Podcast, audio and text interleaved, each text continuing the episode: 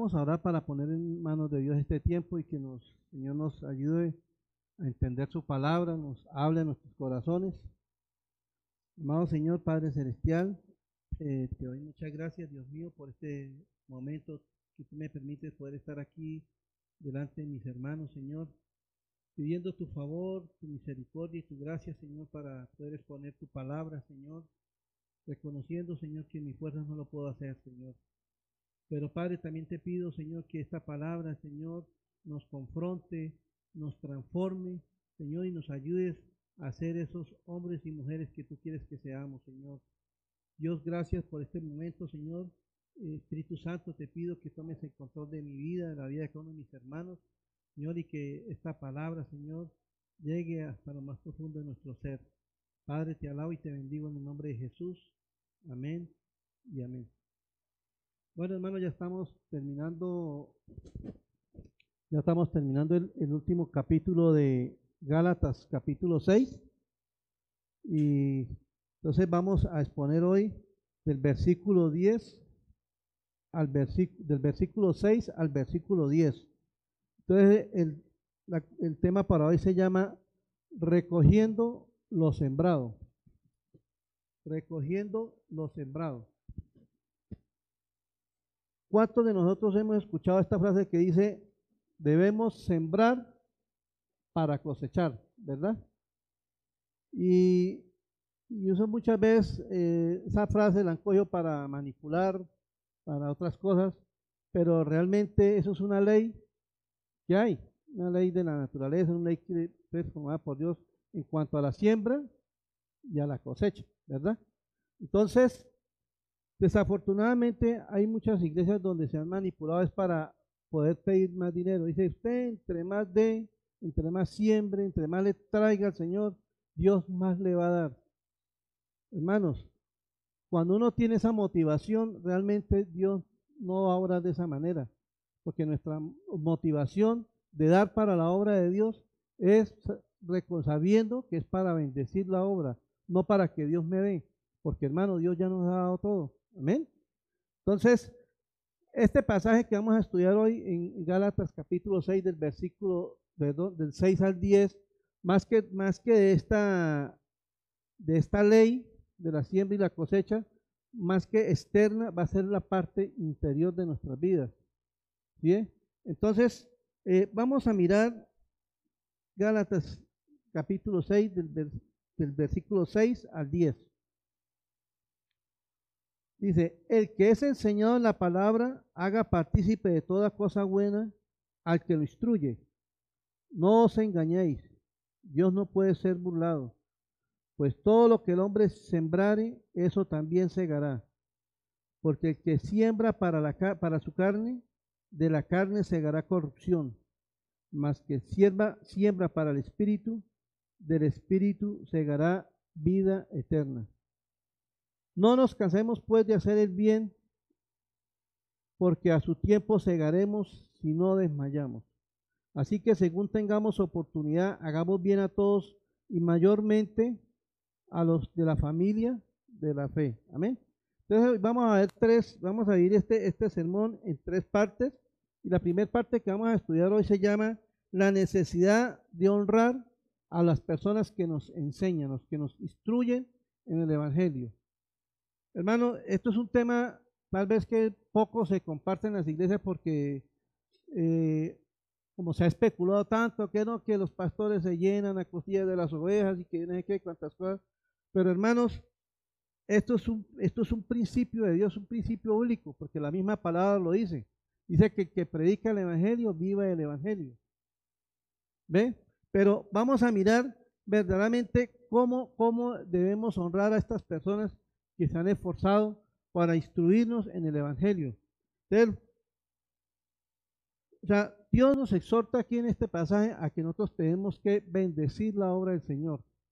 ¿sí? Bendecir a las personas que están sirviendo al Señor, hermanos, porque son personas que están dedicadas tiempo completo a la obra. ¿sí? Hermano, porque la misma palabra dice que cuando una persona sirve a una cosa y sirve a otra, nada, nada puede hacer. O, sirve a, a, un, a un señor o sirve al otro señor. Entonces, estas personas que sirven al Señor se han dispuesto a dedicar su vida a la obra del Señor. Vamos a mirar. Vamos a mirar, a repasar otra vez de nuevo capítulo, el versículo 6. Dice, el que es enseñado en la palabra, haga partícipe de toda cosa buena al que lo instruye. El que es enseñado, haga partícipe. La palabra partícipe en el griego viene la palabra que llama koineo, que quiere decir compartir. Entonces vamos a parafrasear este versículo con la palabra compartir. Dice, el que es enseñado en la palabra, comparta toda, de toda cosa buena al que lo instruye. Eso es realmente lo que quiere decir, comparta de toda cosa buena al que lo instruye. Vamos a mirar lo que dice 1 Timoteo capítulo 5, versículo 17.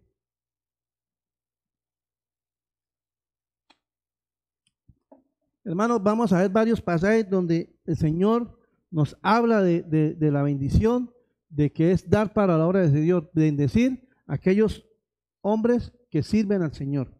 Dice en 1 Timoteo capítulo 5, versículo 17, los ancianos que gobiernan bien sean tenidos por dignos de doble honor, mayormente los que trabajan en predicar y enseñar. ¿sí? La palabra honor quiere decir que hay que pagarles, que hay que sostenerlos. ¿sí? Y dice doble honor, dice con mayor bendición aquellos que están dedicados tiempo completo a la obra del Señor.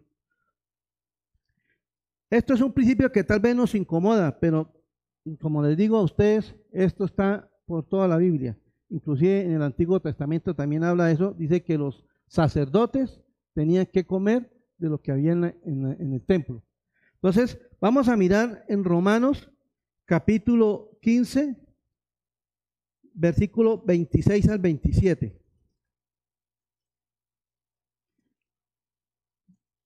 Dice, porque Macedonia y Acaya tuvieron bien en hacer una ofrenda para los pobres que hay entre los santos en Jerusalén. Pues les pareció bueno y son deudores a ellos, porque si los gentiles han sido hechos partícipes han sido hechos participantes de sus bienes espirituales, deben también ellos ministrarles de los qué? De los materiales nosotros debemos, hermano, sembrar para la obra de Dios, dar para la obra de Dios. O sea, como le digo, eso no es ninguna manipulación, no es que aquí se engañen. O sea, aquí la diferencia es que no se le obliga a que tenga que dar o que tiene que dar cierta cantidad de manos. Es lo que Dios ponga en el corazón de cada uno de nosotros. Pero lo que yo les quiero mostrar acá, que eso es una bendición el poder dar. En Hechos capítulo 11, versículo 29 al 30. Mire, mire la, iglesia primitiva. La iglesia primitiva, inclusive en el, en el, en el capítulo 2, al finalizando el capítulo 2, habla de que ellos compartían de, las cosas los unos a los otros, se daban los unos a los otros. ¿Sí? Hermano, porque eso es un principio. Ustedes miren lo que dice ya en Hechos 11, 29, 30. Entonces los discípulos cada uno conforme a lo que tenía, determinaron enviar socorro a los hermanos que habitaban en Judea, lo cual en, e, efecto hicieron enviándolo a los ancianos por mano de Bernabé y de Saulo. Entonces, la iglesia en Jerusalén recogía para mandarle a los hermanos de la iglesia.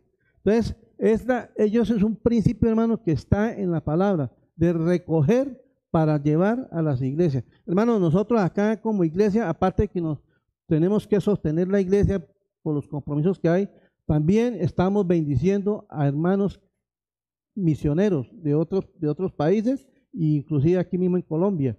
Entonces, hermanos, eso tiene que ser un, una, una característica de nosotros como cristianos que podamos sembrar para la obra de Dios, inclusive para las misiones. Amén. En 1 Corintios capítulo 9, versículos 13 y 14. Mire este versículo tan, tan contundente Y como dice por ahí, más, más claro no canta un gallo. Amén. Dice, ¿no sabéis que los que trabajan en las cosas sagradas comen del templo y que los que sirven al altar del altar participan? Así también ordenó el Señor a los que anuncian el Evangelio. Vamos a decirlo todos, que qué? Que vivan, no lo escucho, que vivan del Evangelio. Así también, ¿quién ordenó? El Señor Jesús. O sea, no es que yo lo esté diciendo por aquí, por hablar con ustedes y, manipularlos a que tengan, no, eso es un mandato de Dios. Dice, el, así también, los que anuncian el Evangelio, que vivan del Evangelio. O sea, y esto lo vemos, como le decía, mire, ahí está hablando en el versículo 13, dice que está hablando de los sacerdotes.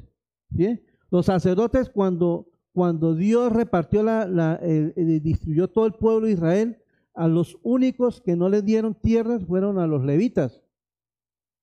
Fueron los únicos que no les dieron tierras. Ellos solamente se dedicaron fue a administrar en el templo.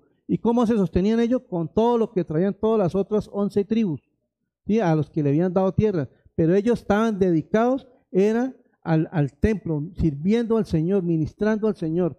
Entonces, ellos no, ellos no tenían nada, ellos no tenían propiedad, no tenían nada, ellos dedicaban solamente lo que las once tribus le proveían para el sostén de ellos. ¿Sí? O sea, ahí vemos que eso viene del Antiguo Testamento y aquí el Señor nos lo está confirmando.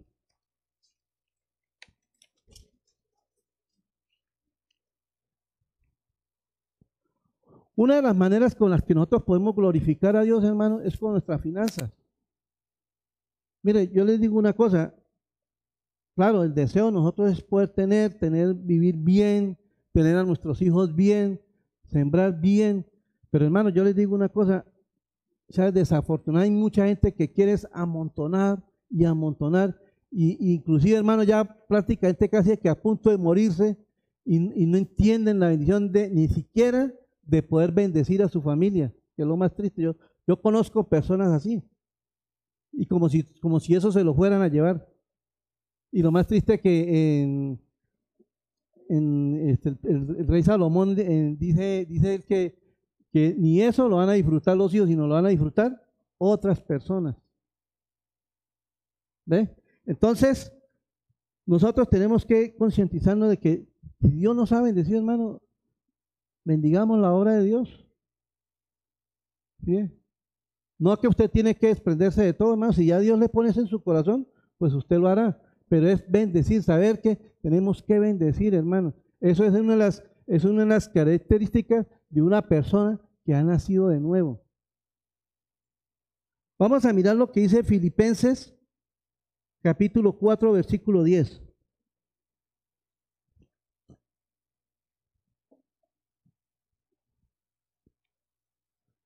En gran manera me gocé en el Señor de que ya al fin habéis revivido vuestro cuidado de mí de lo cual también estabais solícitos, pero os faltaba la oportunidad.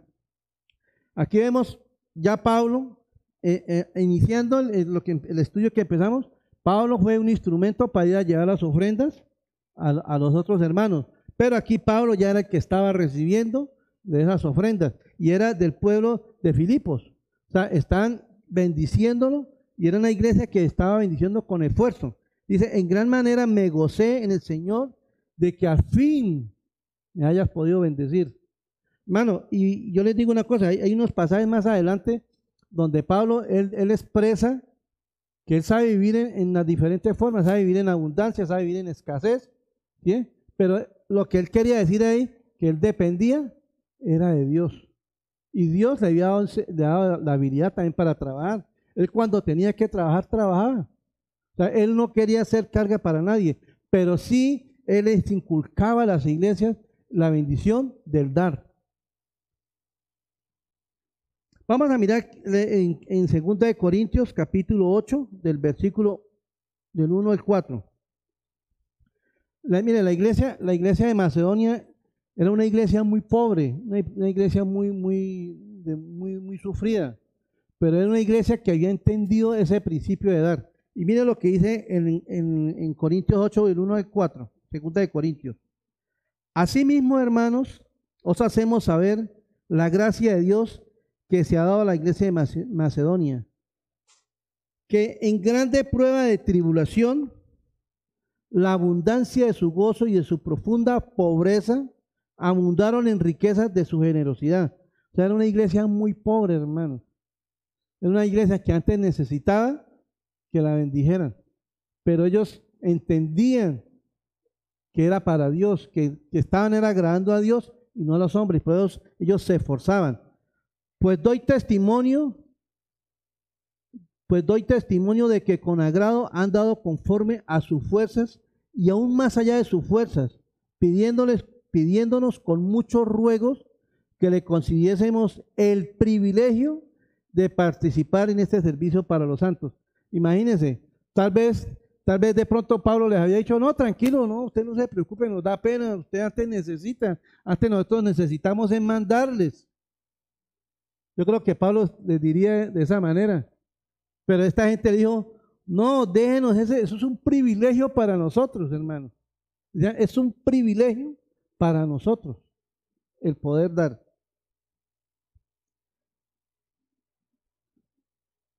Hermanos, tenemos que examinarnos de verdad si estamos siendo generosos para la obra de Dios. Mire, yo, yo les digo una cosa, yo por muchos años, yo sé que aquí hay muchos hermanos que estuvimos en iglesias donde tal vez nos manipulaban para dar. Y a veces nos hacían promesas, si usted mueve la mano de Dios, Dios le va a dar tanto, Dios lo va a bendecir tantas veces. Hermano, uno se metía la ¿Aló?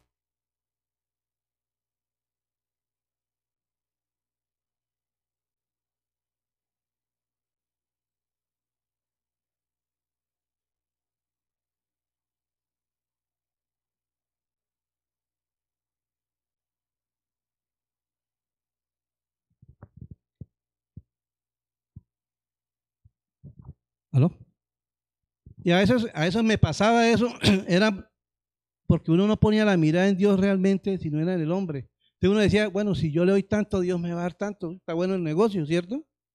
Pero realmente eso no le agradaba a Dios. Pero ahora estamos llegando a un extremo en una iglesia como esta de sana doctrina, cuando estamos, estamos enseñando la palabra como es, donde no se manipula la gente a dar, donde se dice a la gente, hermanos, ya no tienen que, la obligación ya no es un diezmo, sino es ofrendar y ofrendar tal vez mucho más allá de nuestras fuerzas, pero a veces nos cuesta trabajo ya dar, hermanos.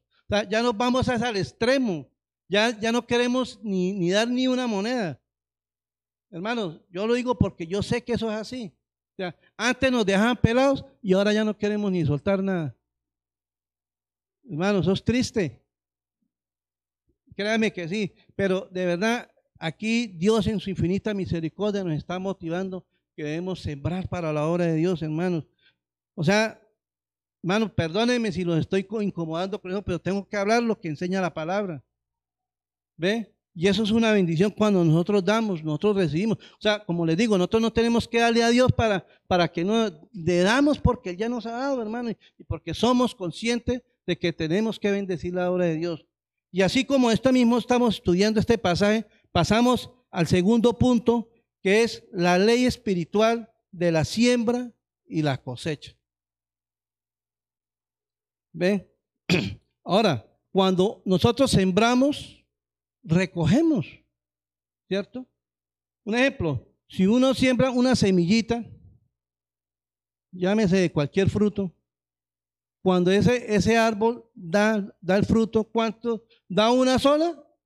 da muchos frutos, ¿verdad? Y eso es una ley natural de la, de la siembra y la cosecha. O sea, en la agricultura eso es lo que se ve. Las personas que están dedicadas al campo a sembrar, ellos saben que cuando siembran algo porque van a, esperar una gran cosecha, ¿verdad?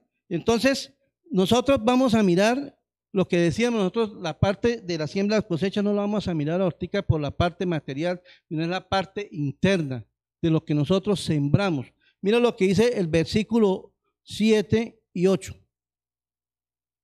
No os engañéis, Dios no puede ser burlado, pues todo lo que el hombre sembrare, ¿qué dice? Eso también segará.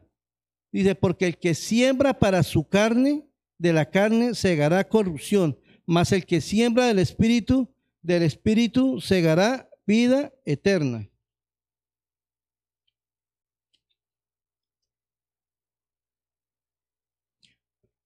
O sea, aquí vemos otra vez, volvemos a la, lucha que hay entre la carne y el espíritu, que eso es lo que estamos, hemos venido estudiando en, el libro de Gálatas. Vamos a, como vamos a recordar eh, lo que dice eh, Gálatas 5,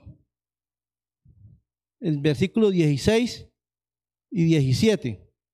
Dice, digo pues, andad en el espíritu y no satisfagáis los deseos de la carne porque los deseos de la carne es contra el espíritu y el del espíritu es contra la carne. Dice, y esto se opone entre sí para que no hagáis lo que quisierais. O sea, hermanos, esto es una guerra. La carne quiere carne y el espíritu quiere espíritu. Pero hermanos, todo está en, en las actitudes o en las cosas que hagamos para alimentar ya sea la carne o el espíritu. Dice, vamos a mirar lo que dice Mateo capítulo 7 del versículo 23, del 21 al 23.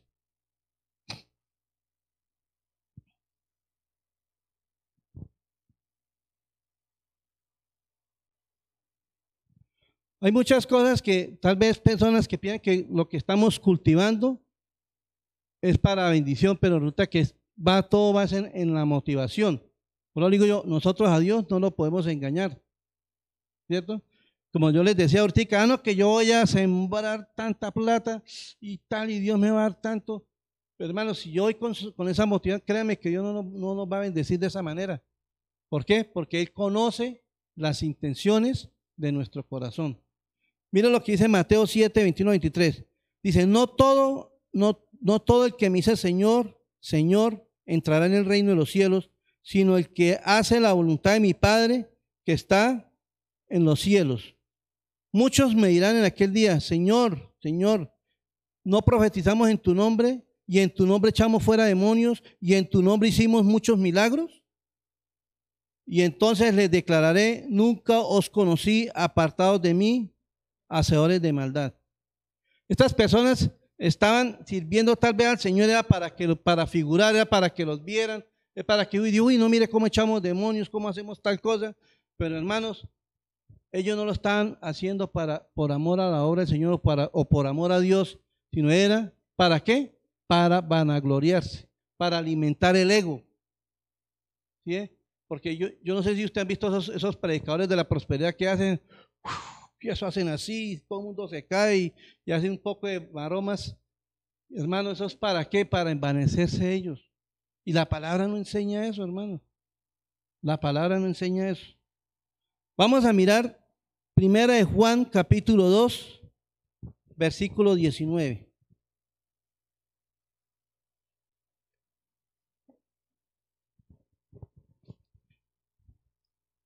Mira, este versículo tan importante.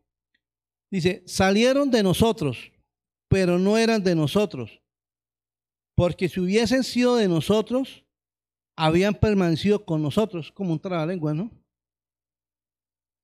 Pero salieron para que se manifestase que no todos son de nosotros. Estas personas tal vez eran personas que tuvieron sirviendo al Señor, entre comillas, inclusive eran personas que estaban en la iglesia y, muchas personas de esas se oponían, se oponían inclusive, eso lo, eso lo vimos en, en, Gálatas al principio, se oponían a Pablo, a, las enseñanzas de Pablo, querían distorsionar el Evangelio.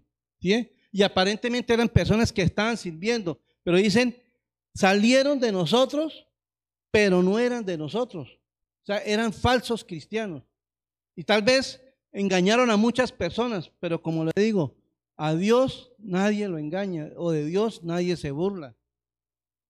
Muchas personas quieren mostrar una falsa piedad, hermano, pero Dios conoce su corazón y conoce mi corazón.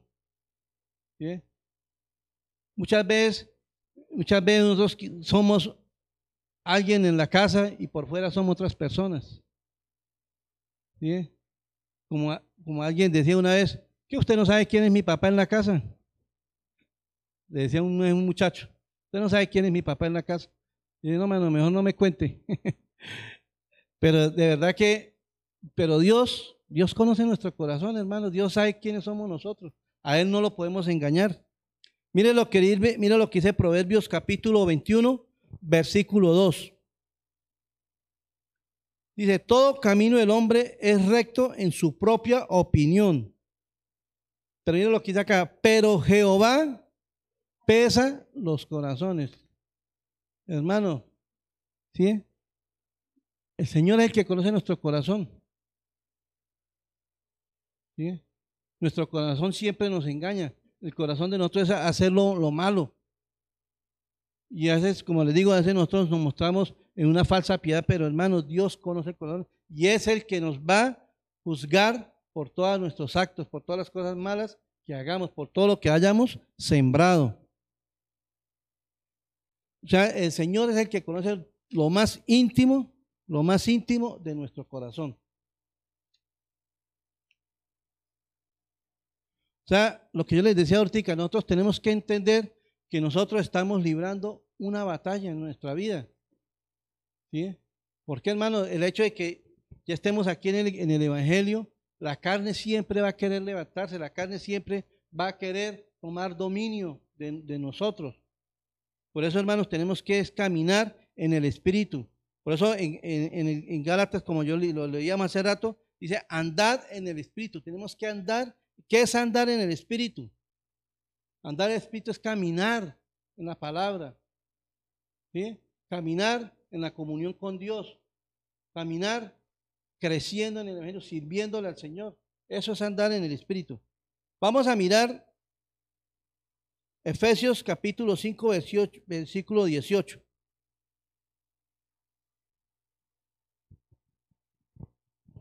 Dice, no os embriaguéis con vino, en lo cual hay disolución.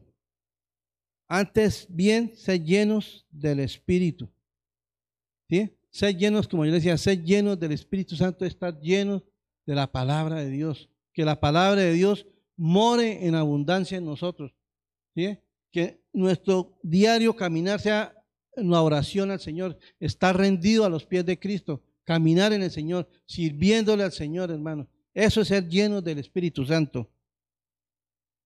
Vamos a mirar, miren, yo quiero que miremos unos ejemplos de personas que sembraron, personas que inclusive fueron usadas por Dios, pero que sembraron corrupción.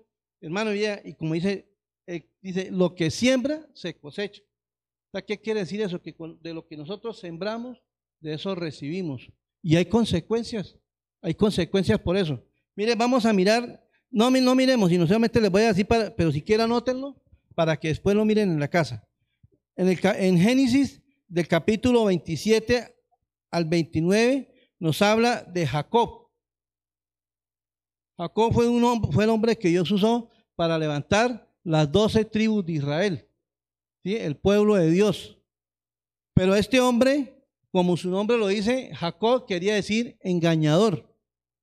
Y era un hombre que tenía una astucia, una habilidad para engañar. Engañó a su hermano y por último engañó a su padre. ¿Y qué, lo, ¿Y qué fue lo que hizo él? Él suplantó al hermano mayor para qué? Para recibir la primogenitura. Pero ¿cuál fue la consecuencia de lo, de lo que le pasó? es chistoso, es hasta chistoso. Resulta que cuando él huyó porque su hermano lo iba a matar, él se fue para un del tío de él que llamaba Labán. Y resulta que este hombre, eh, Jacob empezó a trabajar con él y todo, y se enamoró de la hija menor que era muy hermosa. ¿Sí? Y entonces él habló con el tío, me quiero casar con Raquel. Y yo, claro, listo, entonces trabájeme siete años bien duro y yo lo doy a mi hija menor. Y eso el hombre trabajaba y trabajaba, se pasaron los siete años y se llegó el día de la boda. Y resulta que una de las, de las costumbres que tiene época, que cuando las, mujeres llegaban al altar, ellas iban con un velo, o sea, no se les veía el, el rostro. Y resulta que este hombre en su noche de luna de miel, cuando llegó con su amada allá, y cuando le, descubrió el rostro, uy, ¿qué pasó aquí? Dios no, esta no fue, fue engañado también por su suegro. Y él lo engañó y no le dio la mujer que él pedía, sino le dio fue la, hija mayor. Y que le tocó hacer más adelante otros siete años para que le dieran la hija menor. Pero hermanos, pero ¿qué es lo que yo les quiero hablar acá? Él sembró, él, engañaba y eso fue lo que a él también lo engañaron. Y no solamente eso, el, tío muchas veces lo, quiso engañar con los ganados de él, con el trabajo de él. ¿sí? Entonces, ese es uno de los personajes de los cuales podemos ver eso. Otro personaje que Dios usó mucho y es una persona que el mismo Dios dijo, no hay otro hombre conforme al corazón mío como David. Imagínese usted, ese hombre, el cantor del Señor. ¿Sí? Este hombre, eso lo podemos ver en Samuel capítulo 11, del 1 al 4, pero eso lo miran en su casa. Resulta que una tradición de los reyes es que ellos tenían que salir a, la, a pelear también con los, con los soldados. Y este hombre no quiso ir. ¿Sí? Como dicen por ahí, se tiró a la locha. Y resulta que este hombre, al quedarse en la casa, dice la palabra de Dios que dice que él se asomó por, por el balcón y vio a una mujer muy hermosa bañándose. Y, y, preguntó quién era ella. Y después de que preguntó, no se, no se conformó con eso, sino que yo tráiganmela para acá. Y este hombre cayó en un pecado muy grave que fue el adulterio. Y aparte de eso, él mandó a matar al esposo de él. ¿Para qué? Para cubrir su pecado. Hermano, o sea, lo que hizo David fue terrible. O sea, sembró para su carne. Pero hermano, las consecuencias que le dieron a David también fueron terribles. Dice que él, por, por, haberse acostado con la mujer que no era él, dicen en otro pasaje, dice que se acostaron con las mujeres de él, se las quitaron y eso lo hizo un hijo de él también. ¿Cierto? Aparte de eso, él mandó matar a un hombre, ya le mataron varios hijos. ¿Sí? Sea, las consecuencias del pecado de David fue terrible. Claro, gracias a Dios, David se arrepintió y pidió misericordia. Pero hermanos, a lo que yo voy es que el pecado trae consecuencias. Lo que nosotros sembramos, eso recogemos, hermanos. Entonces, nosotros por que tenemos que recoger para sembrar para el espíritu y recoger para el espíritu. Mira lo que dice también a otro personaje que le pasó eso fue al mismo Salomón dice que tal vez el hombre más sabio de toda la tierra, no ha habido otro hombre con tanta sabiduría como ese hombre, pero él se dejó llevar por las mujeres. No tuvo sino la, la, la de 700 mujeres y 300 concubinas. Poquito, ¿no? Imagínense, cuando el Señor les había hablado a ellos que eso no estaba bien y se dejó llevar por eso, al punto que eso le trajo consecuencias graves. Imagínense que una de las consecuencias que él tuvo fue que el reino se dividió, inclusive sus hijos no caminaron con Dios, también eran idólatras. Una de las cosas que de lo que le pasó a, Salomón fue que llegó a adorar muchísimos dioses, animales, de hecho, cuanto Dios le dijera que había, Salomón lo adoraba, imagínense. Todas esas mujeres que él tuvo, todas eran paganas, todas tenían sus dioses. Y todos esos dioses que ellas tenían, todos esos dioses él lo adoró. Pero las consecuencias que vino, el, el reino de él se dividió en dos. ¿Sí? Y, los, y sus hijos fueron de mal ejemplo también. Entonces, hermano, es una de las consecuencias. Otro personaje que nos habla en la Biblia es de Sansón. Todos conocen la vida de Sansón. Fue un hombre que fue consagrado a Dios, pero este hombre se llevó, también se dejó llevar por las mujeres. Al punto de que dijo, porque el Señor le decían que a él le decían que tenía que buscar una mujer del pueblo de él pero no era embobado con las filisteas, era embobado. él cogía era para de la filistea a buscar mujer allá, pero no buscaba entre las del pueblo de él. Y miren lo que le pasó a este hombre, le sacaron los ojos. ¿Cómo murió él? Miserablemente.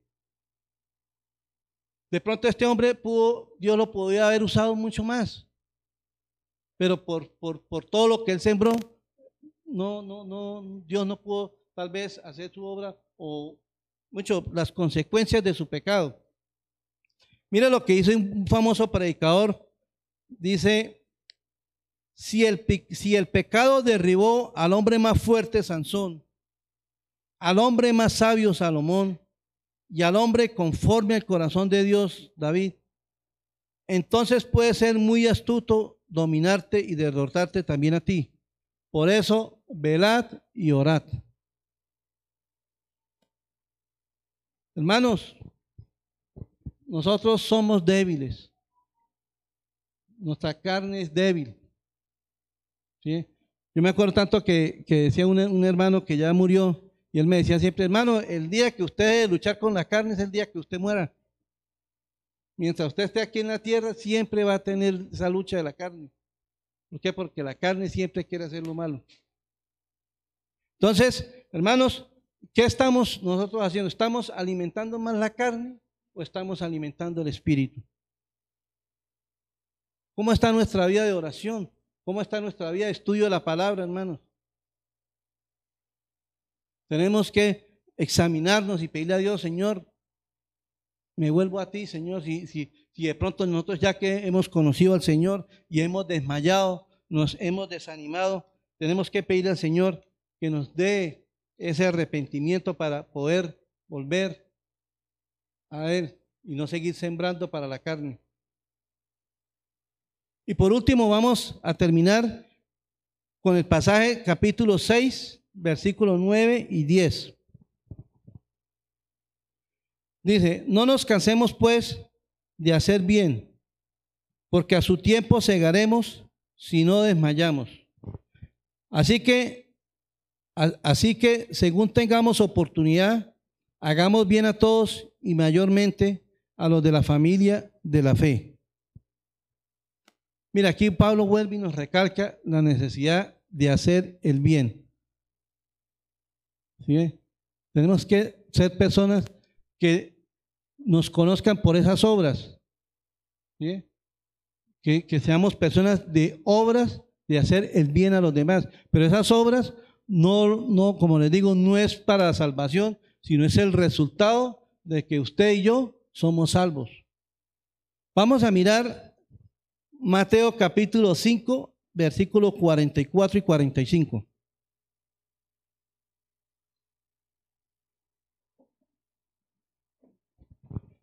Pero yo os digo, amad a vuestros enemigos, bendecid a los que nos maldicen, hacer bien a los que, a los que os aborrecen, y orad por los que os ultrajan y os persiguen, para que seáis hijos de vuestro Padre que está en los cielos que hace salir el sol sobre malos y buenos y hace llover sobre justos e injustos. Hermanos, para nosotros poder mostrar que somos hijos de Dios, tenemos que mostrar el fruto del amor. Recuerda que estudiamos el fruto del Espíritu Santo y uno de esos frutos es el amor. Amar a, a nuestros enemigos. Es difícil, ¿no? ¿Cuesta trabajo amar a alguna persona que nos ha hecho daño? ¿O no? A mí me costaba mucho trabajo eso. Y a veces, a veces cuando alguien le hace uno algo malo, como que uno trata de resentirse. Pero nos toca mirar al Señor, hermanos. que nosotros siendo tan malos, tan malos, que Él nos perdonó, tuvo misericordia de nosotros. ¿Sí? Entonces, dice, nos, aquí en la palabra dice, tenemos que amar amar a vuestros enemigos, bendecir a los que nos maldicen, hacer bien a los que nos aborrecen y orar por los que nos ultrajan. Eso es un mandato del Señor, hermanos. ¿Para qué? Para que podamos demostrar que somos hijos de Dios. Mire como, como, cuando, como cuando estaban apedreando a Esteban. Lo estaban dando de pie ya a punto de morir. Simplemente este hombre alzó las manos cielo y dijo, Padre, perdónalos porque no saben lo que hacen. o sea, con ese amor le dijo a Dios, Padre, perdónalos porque no saben lo que hacen. De pronto él podía, en medio de, en medio de su orar, podía haber dicho, Señor, castígalos. Mire cómo me están volviendo. Él simplemente dijo, Padre, perdónalos. Que eso fue lo mismo que hizo nuestro Señor Jesucristo por toda la humanidad. Padre, perdona a toda esta humanidad porque no saben lo que hace. Hermanos, y nos cuesta trabajo a nosotros perdonar a alguien que nos ha hecho de pronto cosas insignificantes. Vamos a mirar lo que dice capítulo Juan, Juan 13, versículo 34 y 35. Mira esto lo que nos habla el Señor Jesucristo, él mismo nos lo dice. Dice, un mandamiento nuevo os doy, que os améis unos a otros, como yo os he amado, que también os améis unos a otros. ¿Qué dice aquí más adelante? En esto conocerán que sois mis discípulos si tuvieren amor los unos con nosotros. En eso tenemos que caracterizarnos en que somos seguidores de Cristo si amamos, nos amamos los unos a los otros. Hermano, porque amar al familiar es fácil. ¿Sí?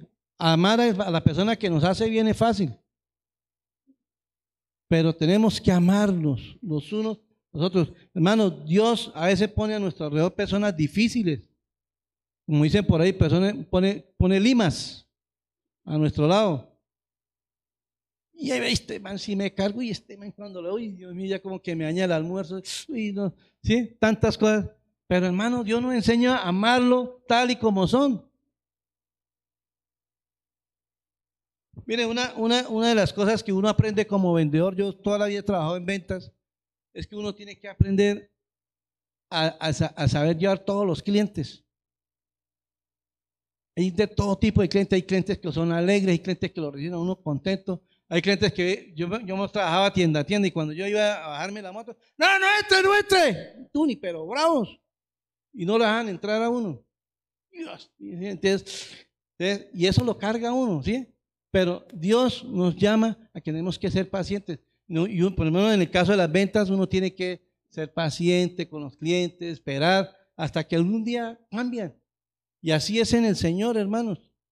Cuando nosotros tenemos esa actitud de amarnos los unos a los otros, no importa cómo sea el hermano, no importa cómo es el hermano, hermano. Eso lo que Dios quiere es que nos amemos tal y como ellos son. Así como la gente nos ama a nosotros tal y como somos. ¿Sí? Porque yo, yo mismo no puedo decir, yo, yo soy una perita en dulce, ¿no, hermano? Yo también tengo mis errores, mis cosas. No que lo diga mi mujer.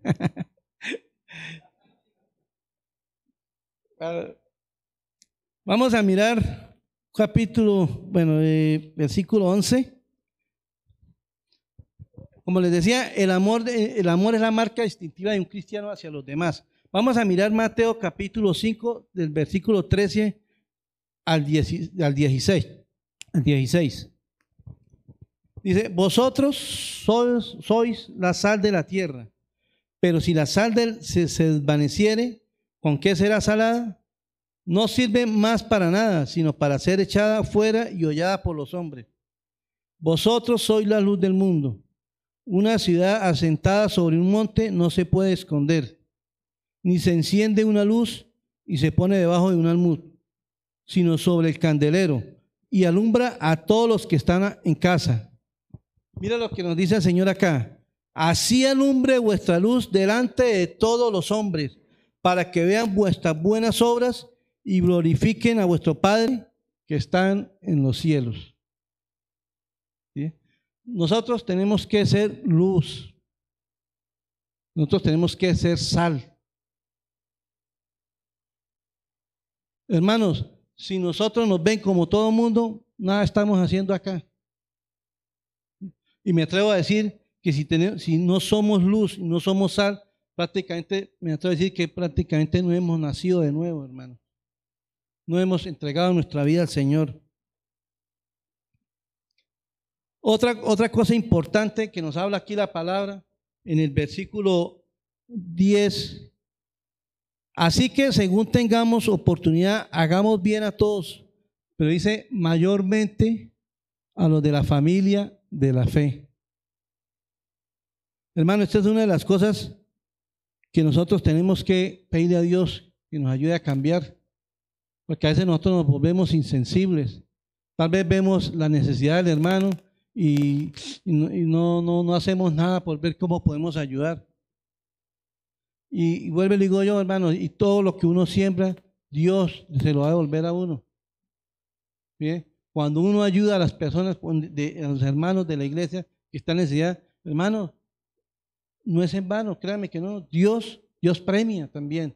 Dios, el día que nosotros estemos en una necesidad, Dios se la generará de alguna manera para que nos ayuden también a nosotros. No solamente en lo material, sino en, un ánimo, en, lo espiritual, todas esas cosas. ¿Cuántas veces, cuántos hermanos no podemos estar desanimados y tal vez necesitan una palabra de ánimo de cada uno de nosotros? Un abrazo, hermanos. Y a veces nosotros somos indiferentes a eso. Mira lo que dice Primera de Juan, capítulo 3, versículos 16 y el 18.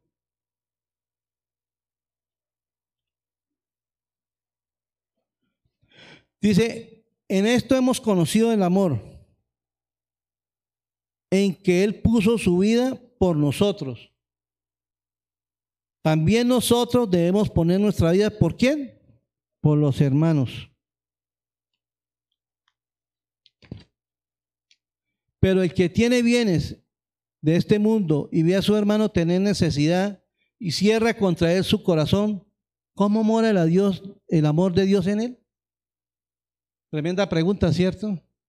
¿Cómo mora el amor de Dios en una persona que ha cerrado su corazón contra un hermano o contra una persona que esté necesitada, que pudiendo ayudar, hermanos, y no lo hacemos?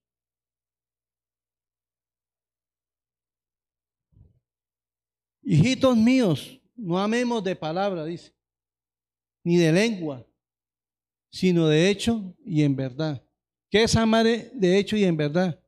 Hermano, con acciones. Porque yo puedo decirle al hermano, uy, hermano, yo lo amo tanto a usted, hermano, yo lo quiero muchísimo. Pero hermano, lo veo que tiene necesidad y no le doy nada, no lo ayudo. Si yo puedo. Es triste, ¿cierto? Y por eso dice ahí que no amemos, mire, es que, es, que, es que es duro como dice, hijitos, no amemos de palabra ni de lengua, o sea, de labia de puro bla, bla, bla, sino manifestémonos de verdad con hechos. Y eso es lo que dice la palabra. Para terminar, vamos a mirar Romanos capítulo 12, versículo 10 al 13. Dice, amados los unos a los otros con amor fraternal. En cuanto a honra, prefiriéndolos, prefiriéndoos los unos a los otros en lo que requiere diligencia, no perezosos, fervientes en espíritu, sirviendo al Señor, gozosos en la esperanza, sufridos en la tribulación, constantes en la oración. Mira lo que dice, mira lo que nos recalca acá. Compartiendo para las necesidades de los santos, practicando la hospitalidad. Hermano, esto era algo que se enseñaba desde el mismo inicio de la iglesia primitiva. Y eso, como digo, eso lo vemos en, Hechos capítulo 2, creo que en el versículo 42. Habla de, de que los hermanos se reunían y compartían los unos con los otros. Entonces, hermanos, tenemos que pedirle a Dios que nos ayude a ser generosos, hermanos, que nos ayude a ser generosos con los hermanos necesitados. Y ya para terminar, hermano, mirémonos, pidámosle a Dios que si verdaderamente hemos entendido estos tres principios, que es sembrar para, para, para la obra de Dios, para los que sirven al Señor. Entender que si estamos sembrando para la carne o estamos sembrando para el espíritu. Y lo otro, que si estamos siendo, ayudando a los hermanos en la fe. Amén. Entonces, hermanos, si, si, si hemos fallado en eso, es tiempo de que miremos nuestro corazón, pidámosle a Dios misericordia. De verdad que nosotros, ante los ojos de Dios, hemos hecho lo malo muchas veces. No, mere no hemos hecho ninguno de nosotros los que estamos acá merecemos estar acá todavía vivos, sino por la misericordia de Dios no hemos sido consumidos. Mira lo que dice la palabra en Lamentaciones capítulo 3 versículo 22.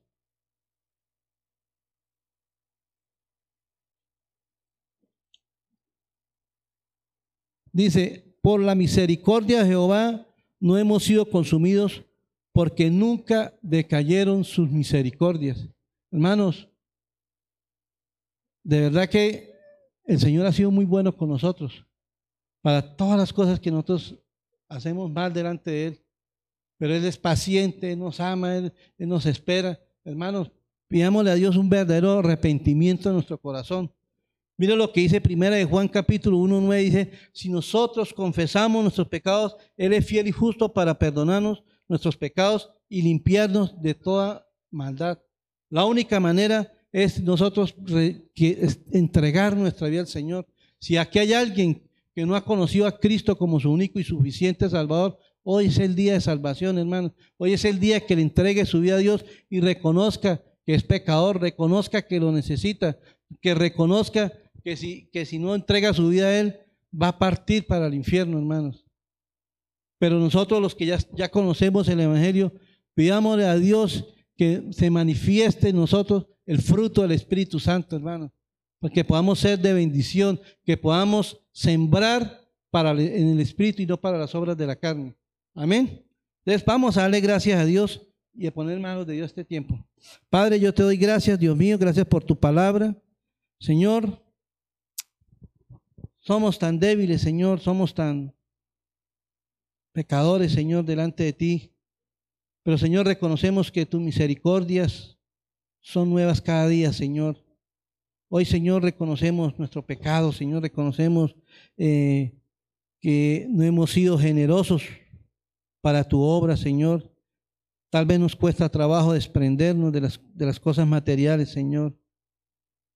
Señor, yo te pido, Señor, que nos des un corazón generoso a cada uno de los que estamos acá, Señor. Señor, que no demos por manipulación, Señor, sino que demos porque entendemos que necesitamos bendecir la obra tuya, Señor. Bendecir a aquellas personas que dedican su tiempo al servicio de tu obra, Señor. Padre, yo te doy gracias, Señor. Ayúdanos, Señor, a caminar en el Espíritu y no satisfacer los deseos de la carne, Señor. Y Padre, y, y que cada día, Señor, nosotros podamos bendecir también a los hermanos en la fe, Señor. Que podamos amarnos los unos con los otros, Señor que podamos ser esa familia en Cristo, Señor, que podamos alumbrar, Señor, a los hombres de que somos tus hijos, Señor, que en nosotros está el amor tuyo, Señor. Padre, yo te doy gracias, Señor, en el nombre de Jesús. Amén y amén.